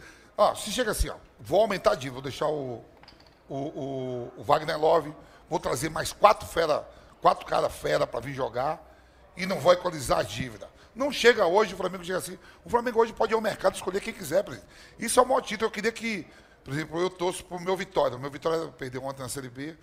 Eu quero que o Vitória ficasse 5, 6 anos sem ganhar nada. Nada. Não, não- não- ah, vai disputar, mas depois ficasse com dinheiro e todo ano na Série A do brasileiro, ganhasse Copa do Nordeste, é um nível diferente, né? O Vitória e o Flamengo. Isso é mais que um título, isso, é- isso são vários títulos, ó. Toda a Copa do Brasil, toda a Libertadores, a gente estava conversando aqui, o Flamengo e o Corinthians, O Flamengo vai ganhar a sua primeira Libertadores, a gente está começando em 81. Os estaduais ainda muito mais valorizados. O Flamengo agora ganhou em Minas de 81 para cá, ficou 30, foi 30 anos, né? 38 anos sem 38 ganhar. anos sem ganhar a Ganhou Libertadores. 2019 e 2022. Se não tem esses seis anos para sobrar dinheiro para assim, ó. Ô Gesso, quer voltar? Vou trazer o Gesso de volta. Toma. Vou renovar com o Everton Ribeiro. Vou comprar uma rascaeta. Se não começa nisso, não chega. A minha cabeça, quando, eu- quando com- como consumidor de notícias, e eu gosto do futebol, o pessoal até fala, até alguns ex-amigos, meu- meus amigos, ex não, vários amigos que eu joguei, falam, você é boleirão. Boleirão é quando o cara vê todos os programas de televisão, lê tudo, tem esse, esse dialeto entre os, os boleiros. Eu leio tudo, por isso que eu digo, peraí, quando eu li consumidor de notícias, os caras querem tirar o bandeira de medo do, do, do quadro associativo. associativo. E quando agora vocês me contando que falou, ó, quando montaram a chapa e não tinha cinco que podia, eu digo, ah, não pagaram. Porque eu sei que lá no Corinthians, tem eleição do Corinthians, o pessoal me convida para ir, eu digo, ó, se não ser sócio, não tiver apto, não tiver pago, não pode votar. Como é que pode ser candidato a presidente? E querer depois determinar o que o clube. Se você não consegue nem pagar o clube que você ama. Como eu, eu não pago nada no Corinthians porque eu sou ex-atleta do clube, eu tenho um, minha regalia como atleta e minha carteirinha. Mas o cara precisa ser presidente do- de uma instituição como o Flamengo e o cara não está nem no quadro associativo. Não, e o cara ter equilibrado o Flamengo como equilibrou. É isso, é essas coisas que eu não entendo. Isso aqui eu peço até pra galera, deixa o like, hein? Deixa o seu like, é muito importante que você deixe o like aqui na live. Compartilha com todo mundo aí nos grupos de Flamengo, deixa seu comentário. Ô, Pirata, eu fui dar uma pergunta para ele aqui também, ele respondeu aqui, agora, vamos fazer uma. Mais fácil ser deputado federal ou presidente do Flamengo? Vou repetir a minha resposta ali. É, deputado federal você é avaliado de 4 em 4 anos. Né? Presidente do Flamengo você é avaliado toda quarta e todo domingo. A cada três Então é mais difícil ser presidente do Flamengo. Não tenha dúvida. E, presidente, qual foi sua maior realização como presidente do Flamengo? A maior. Rapaz, é difícil dizer porque é, eu acho que foi o conjunto. Né? Isso que eu falei, que eu fiz o melhor que eu pude, tal e coisa. é, eu acho que foi, foi muito bom eu ter saído com a consciência tranquila de que eu fui lá para gerir o Flamengo, que é a paixão na minha vida. E eu saí de lá com a consciência de que eu fiz o melhor que eu pude. Que nós deixamos, né? Eu não fiz nada sozinho, mas que nós deixamos o Flamengo em condições de ganhar tudo e sempre daí para frente, né? Isso daí, né, foi um conjunto de coisas, né? Teve episódios muito assim felizes, muito prazerosos, né? Essa coisa, por exemplo, que eu contei aqui do do, do dia lá em Brasília que nós eh, saímos prêmio, do né? ato trabalhista e, e pedimos nosso dinheirinho de volta, né? Isso aí, eu, quando eu penso nisso, aí eu né, fico até arrepiado de lembrar, né? E como várias coisas, né? E é, títulos dentro de campo, né? O, o- nós não tivemos tanto quanto a, gente, quanto a gente gostaria, mas, por exemplo, eu tive os dois títulos assim que, que eu me lembro assim com mais é, é, Carinho. assim, carinho foram as duas copinhas. Né? Ganhamos a copinha de 2016 e a copinha de 2018 aqui no Pacaembu, uma contra o Corinthians, outra contra o São Paulo. Né? O Flamengo ao longo da história da copinha só tinha tido duas e a gente dobrou para quatro. Né? E eu sempre fui muito, ligado na coisa da base, né? Eu sempre, desde que eu era só um torcedor, desde garoto eu ia acompanhar a base do Flamengo. E mesmo como presidente eu estava lá sempre, acompanhando e tudo. E eu fiquei muito feliz com a, com a, a, a vitória aí da, na- nas duas copinhas, né? Então tem coisas assim que aconteceram nesses seis anos que eu me lembro assim com muita felicidade. E aí é difícil dizer né, qual foi a minha maior realização. Acho que foi o, o conjunto da obra, sempre ressaltando que não fui eu, né? Foi né, um conjunto de pessoas. Eu tive o privilégio de liderar assim um, grupo de pessoas fantástico e eh, divido isso tudo com a torcida, porque se a torcida não tivesse eh, compreendido, não tivesse sido parceira, nós não tínhamos ido a lugar nenhum. Como disse o Vamp, o principal título foi equilibrar as finanças do Não, Flamengo. Não chega, não chega. não Melhor outro jogador para se trabalhar nesse período todo e o mais complicado. Olha, eu como presidente eu não lidava diretamente. Claro que eu, eh, ia lá, né, às vezes no vestiário, frequentava treino e tudo, Eu Mas lembro, não você ia muito. Pois você é. ia nas entrevistas coletivas com o Rodrigo Caetano na época. Isso. Uhum. Eu lembro porque eu cobria muito, ele estava sempre ali. Mas eu até, pelo, pelo fato de eu ser presidente, eu não achava correto eu me envolver nas questões operacionais do futebol.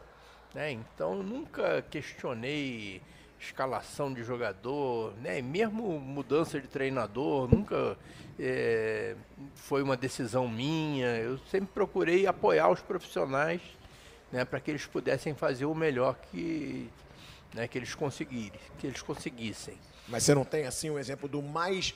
Aquele que você fala, porra, esse jogador era firme pra caramba. Esse era complicado, dava muita alteração.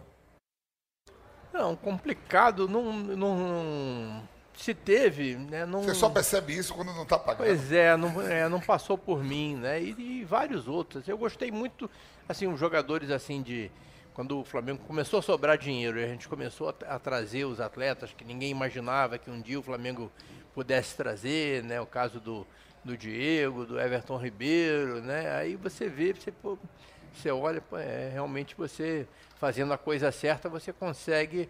é, e fui- esses dois que eu citei são dois jogadores assim é, super focados, né? Que honram ali o manto sagrado. Mas tem vários outros também que às vezes não são tão é, qualificados assim tecnicamente, que não são jogadores de seleção, mas que suam a camisa. Eu acho que jogador que veste o manto sagrado tem que ser respeitado, né? O Como diz Ilharão, o samba, sou fã do Ilharão. eu também. Viu? Vestiu o rubro-negro não tem pra Ele ama ninguém. também Pode o ser Ilharão. quem for. Não, mas eu não, eu não era crítico do Arão tanto, não. Pelo contrário, não era não. Tanto que o Diego sempre falou, eu valorizo os que estão ganhando agora, que botaram a cara quando estava ferrado. E ele fala, eu, o próprio Everton Ribeiro, o Arão, o Renê, ele falava, ele falava muito isso. O Isso. próprio Rodinei, o Diego falava, eu reconheço os caras que estavam quando não estava ganhando. Isso, Porque né? foi é por isso que complicado. eu, eu não gostava muito quando é, algum jogador do Flamengo era é, desrespeitado ou humilhado, né? E aí eu sempre, isso aí os jogadores que conviveram comigo sabem que, que eu nunca, vamos dizer, eu nunca deixei, eu, claro, não tenho o, o, o poder de deixar ou não, né?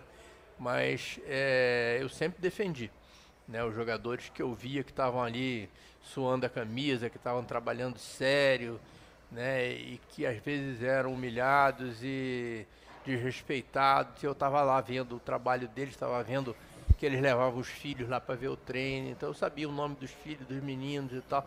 Aí quando eu vi uma injustiça, eu falei, pô, amanhã o fulaninho, não vou citar o nome aqui, né, amanhã vai para o colégio e vai sofrer, né? Esse tipo de coisa eu não gostava. E uma né? coisa que a gente elogia muito, né? Inclusive o chat, é que você era um presidente que botava a cara. Tem isso, tem muito presidente que só aparece na hora boa. É, mas aí eu você acho que é minha, botava a minha cara. obrigação. Você, inclusive, né? nas coletivas, eu lembro. Quando o Flamengo tava se ferrando, o coletivo, o bicho pegando, você tava ali em pezinho, do lado do Rodrigo Caetano, eu lembro exatamente a cena. E as pessoas elogiam esse fato de você ter colocado muito a cara. Mas isso acho que é minha obrigação, não só como presidente do Flamengo, qualquer função que você é, exerça, né, se tiver exposição pública, se tiver que, que, que prestar contas, se tiver que mostrar a cara, botar a cara ali, acho que é obrigação do dirigente. Não, tudo que eu queria saber. Agora você falou que ia falar de política um pouco com o presidente. Isso, e aí por é isso que eu te perguntei. federal. Por isso que eu te pode perguntei. Seguir, pode seguir. Eu Agora ele quer, ó, satisfeito. eu vou te fazer uma pergunta só, tudo. Ó, porque fiquei sabendo sei- como o presidente chegou a ser presidente, como foi gerir as- sobre as maiores despesas, tudo. Agora o homem é deputado Ó, federal. Eu, eu não tenho a sua mesma mentalidade política. Pensamos diferente, lados diferentes. Por isso não falo de política no total, porque respeito muito a sua história, principalmente como presidente do Flamengo. Somos democratas. Sim, Né? Um respeito ao outro. exatamente. Eu só queria fazer uma pergunta, que essa é a que me incomoda muito, porque envolve a minha profissão. Não. A da PL 2630. Sim. Porque essa, você foi um dos deputados que estava lá no site, não sei se você confirma, que apoiaria essa PL. E eu considero essa PL um absurdo, um absurdo. Porque... Mas dá pra explicar o que é, que você acha que todo mundo tá lado Sim, é a é? PL, é a PL que a esquerda chama de PL das fake news, que a direita chama de PL da censura e a PL 2630. É, que ela envolve isso, de de ter um certo controle nas redes sociais. O que eu não sou a favor, porque nunca teve tanto controle na mídia. Então, por que, que não tem o controle na mídia também? E a mídia vai sair muito fortalecida com isso e as redes sociais não. Porque eles colocam um dos grandes problemas, eles colocam a obrigação da plataforma de controlar o conteúdo. Esse é o grande problema. Porque eles jogam na conta da plataforma. Tem que ser na conta da justiça. Se joga na conta da plataforma, a plataforma está pressionada. Porque ela tem que decidir. E acaba sendo o governo que vai interferir nisso. E a gente sabe que vai ter muita interferência em redes sociais de pessoas de direita, que é o meu caso, inclusive. Eu já tive rede social banida, recorri e voltou. Então eu te pergunto, por que votar em algo que tira a liberdade de expressão, não só minha, não, mas do povo em si? Esse é meu grande incômodo e eu só vou falar nisso. Vamos lá. eu tenho que falar com Eu você de política. Jamais votaria em alguma coisa que pudesse interferir e prejudicar a liberdade de expressão, que é uma coisa que é extremamente cara para mim e eu acredito que para toda a população brasileira, principalmente quem já viveu períodos em que a liberdade de expressão era totalmente cerceada nesse país. Então eu jamais, sou, eu nunca vou apoiar a censura, nunca vou apoiar eh, nada que, que possa lembrar um regime totalitário. Tá? Eu não entendo que o, o PL das fake news traz censura. Eu acho que ele traz responsabilidade, traz transparência. Eu, assim como o- nós estamos aqui num, num veículo né, super, é, é, vamos dizer, poderoso de comunicação. Se acontecer qualquer coisa nesse programa aqui, o, a Jovem Pan responde por isso. Ela tem. Tem- Então, por que não né, nas Big Techs, que são as empresas mais poderosas do mundo, né, que podem perfeitamente fazer essa moderação. Mas já tem uma lei. A lei existe. E se você comete um crime numa Big Tech, você é preso. Você é julgado. Já tem uma lei. mas Essa PL Big da censura, ela Tech- traz, a ela Big traz Tech, elementos ela- ali ela- não, traz muito a delicados. Da, a- da Big Tech assumir a responsabilidade. Sim, Né, mas a não partir é do momento que ela assume a censura. Uhum. responsabilidade, se alguém denuncia, presidente, a Big Tech vai se achar praticamente obrigada a aceitar porque ela sabe que vai ter uma Você vê interferência o que depois. está acontecendo agora. O que está acontecendo é que nós vivemos numa terra de ninguém. Né? Então esse PL vem exatamente para estabelecer Mas não é a terra de ninguém. normas. É uma democracia. É a liberdade de expressão, não é a terra de ninguém. Se você comete um crime, sim.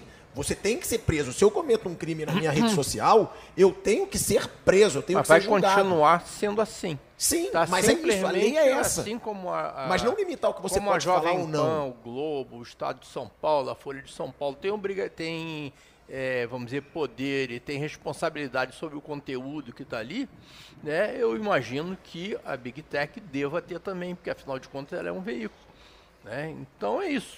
Tá, eu nunca vou. Depois a gente pode até conversar, a gente toma um chopp, conversa mais sobre Sim. isso.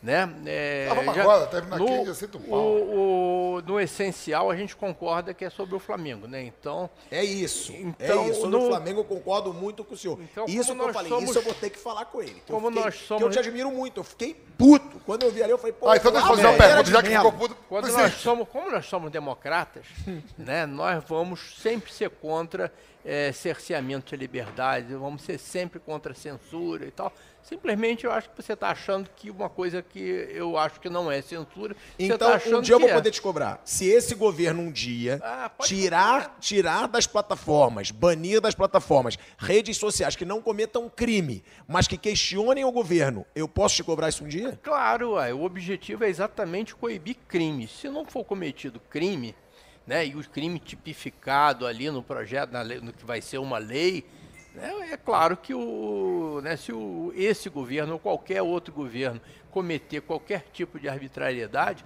eu vou ser o primeiro a, a- a questionar. Mas eu tenho certeza que isso não vai acontecer. Eu vou fazer só mais uma pergunta, presidente. Eu estou no direto aqui do Pronto, você Debrecia. achou que eu ia amarelar? Do Tá Debrecia, do Debrecia aqui. Agora, não. Já que falou em política, eu vou fazer uma pergunta sobre política. Presidente, Fala do Debrécia. Debrecia, É a estamos aqui. churrascaria do Gaúcho. O Gaúcho está aí, tá São voando. Paulo. Estamos abrindo mais uma. Debrecen, a melhor churrascaria de São Paulo, que abre as portas pra gente.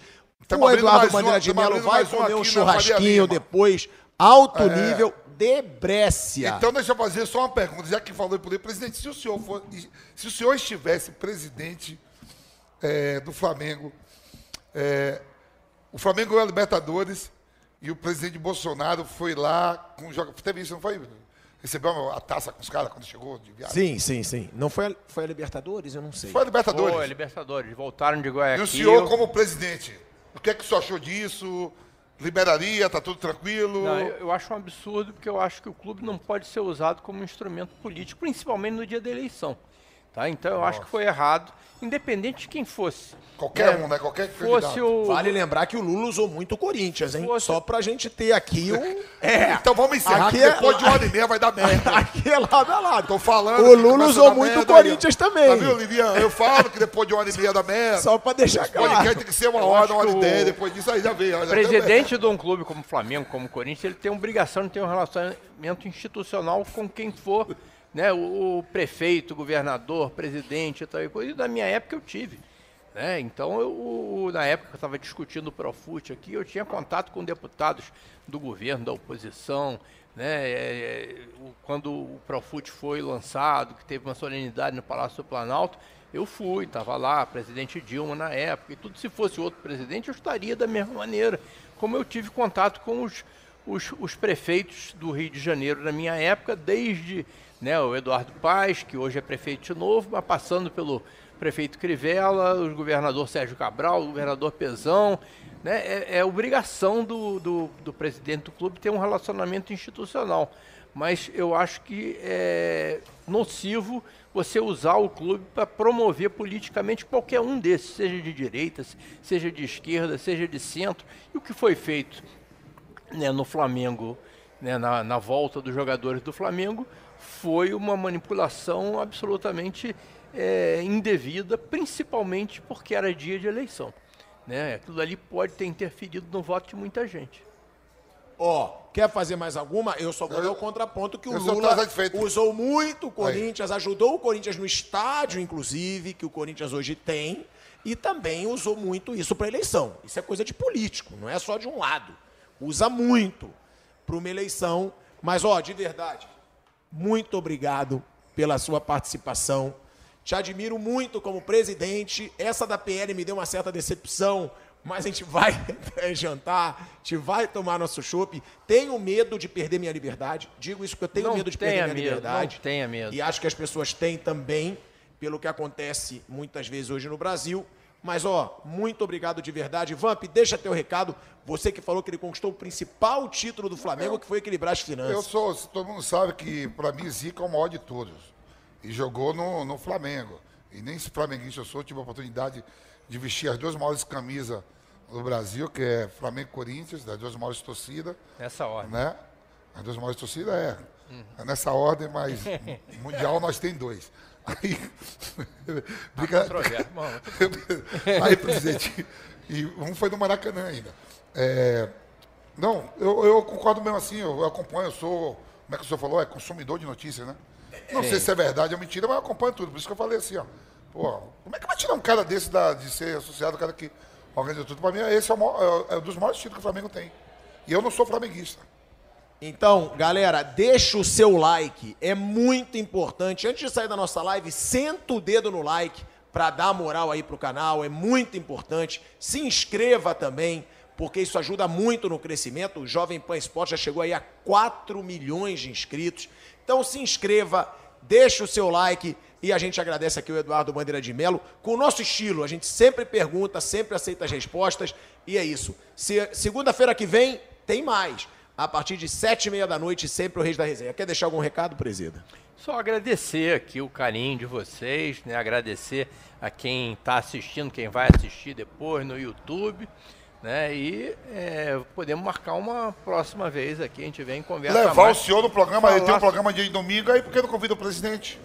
É porque aí é delicado pra ele. E se ele aceitar, ele tá O convidado. homem, é, liberdade de Se expressão. aceitar, tá convidado. Não, a gente sempre tem pessoas de esquerda, óbvio. Então. Mas muitas, às vezes, preferem não participar. Eu sou sincero.